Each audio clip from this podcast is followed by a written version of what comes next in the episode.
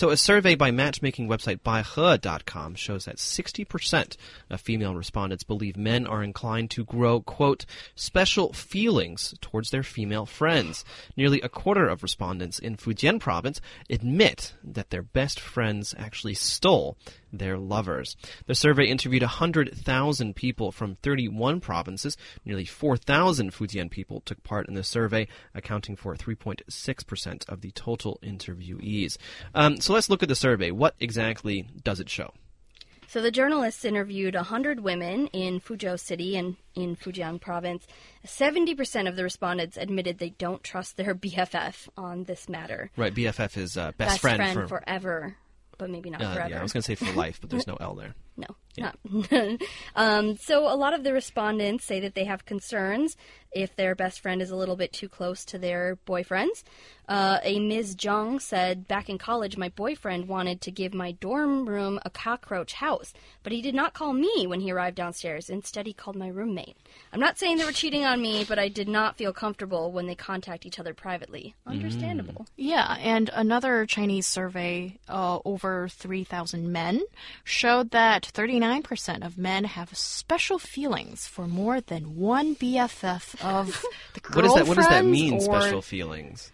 Well, special feelings. Well, you're not supposed to have special Physically feelings. Special, Attracted. special, special love feelings. or any kind of special feelings for the BFF. It should be, you What, know, about, what if they're special friendly feelings? Then that's not real. That could be alarm we know bells that's too. not what they're talking about in the survey. Twenty-four percent of men grow special feelings for only one of the girls' BFFs because that girl is his cup of tea. Basically, this survey says all men are attracted to your best friend. or a, a percentage of them. There is a pretty high probability that something could go wrong if your BFF is too close with him. So I, mm. I think it is something that girls should pay attention to because, well, why? Why, okay. why? Why should why should women be cautious about their BFFs and lovers? And also, I think it's the other other way around too. But let's talk about it later. Um, so first of all, because your best friends, you know, for a guy or for the woman, you know, they have more chance to meet your boyfriend or you know, uh, husband's or, or, or girlfriend, wife, you know, it, it, it could work both ways. So, you know, having more chances to see each other and also, um, you know, the BFF probably knows a lot about your relationship, especially the problems. And it's possible that, um, you know, that person But she becomes. likes what she hears. or becomes the confident, you know, so, or the counselor to some extent in certain relationships. And then that all creates opportunities, you know. Yeah, I'm wondering why are people best friends with somebody that they think is going to steal their boyfriend, and why are they dating men that they obviously can't trust? I think those are two. no, no, no. So no, the- the problem issues. is when you don't know all this stuff when it's going on. You know, it's not like you have a radar that detects th- these You things. should be able to tell for your best friend. This should be somebody that you've, you know, that Hmm. you know pretty intimately. And if that's the kind of person that you think is going to steal other men, why are you best friends with her? but because you don't know, because you don't know. Because what if they don't have a what if what if they don't have a history of stealing yeah. other people's right. boyfriends? Well, okay, what if what if they really just fell in love? Oh god. Well, in this case, what can you do? You know, I think that uh, I don't think that that's the actual trend here we're seeing is that, you know, men just happen to fall in love with your best friend. I think the trend is that women are afraid that their best friend is going to steal their man.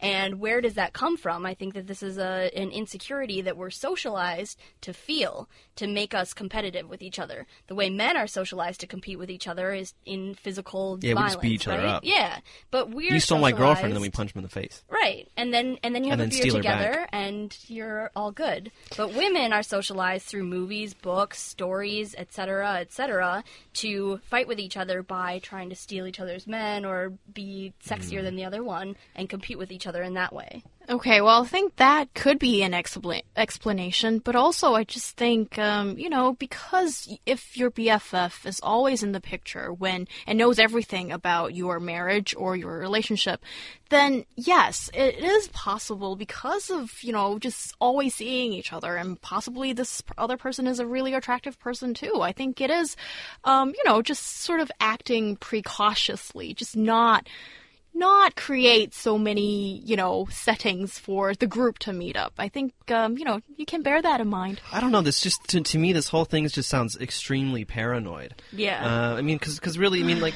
look, I can You haven't seen the cases. But no, but I can un- I can understand how it might happen. You know, if if um you know you're you're you're best friends with someone, well, you want to hang out with them, but you also want to hang out with your, your with your boyfriend or your husband because obviously you're in love with them, and so you hang out with your best friend and your boyfriend at the same time. They get to know each other because you're always hanging out together. They they become closer, and maybe something uh, does happen, but.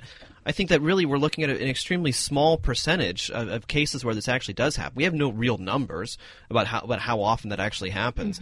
Really, what we're looking at is just I think you know the percentage of, of women paranoid about this. Well, is and I do high. think I do think the percentage of women paranoid about this is very high, and I think that it, like I said, I think it's something that we are socialized to fear.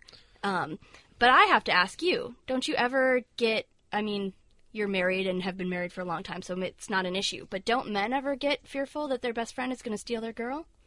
Yeah, I mean, I mean, I think that does that does happen sometimes, um, but usually, I mean, it, it's all about trust. I mean, do you trust your your girlfriend, your your boyfriend, your wife, or your husband? If you do, well, then you're probably not going to worry about it, Okay, well, even the- though it might come up in your mind.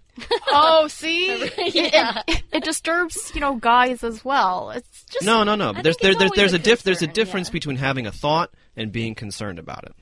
Well, I still think that um, you know the easiest way to kill this sort of paranoia is just not create those settings for them to meet up, or just a ran introducing them, but just not having no, get your best friend a boyfriend, then you don't have to worry. But what if she steals her your boyfriend And then you you steal can steal her boyfriend? Yeah, what's going on? Oh, gosh, it sounds like Game of Thrones for some reason. yeah, but there's there's actually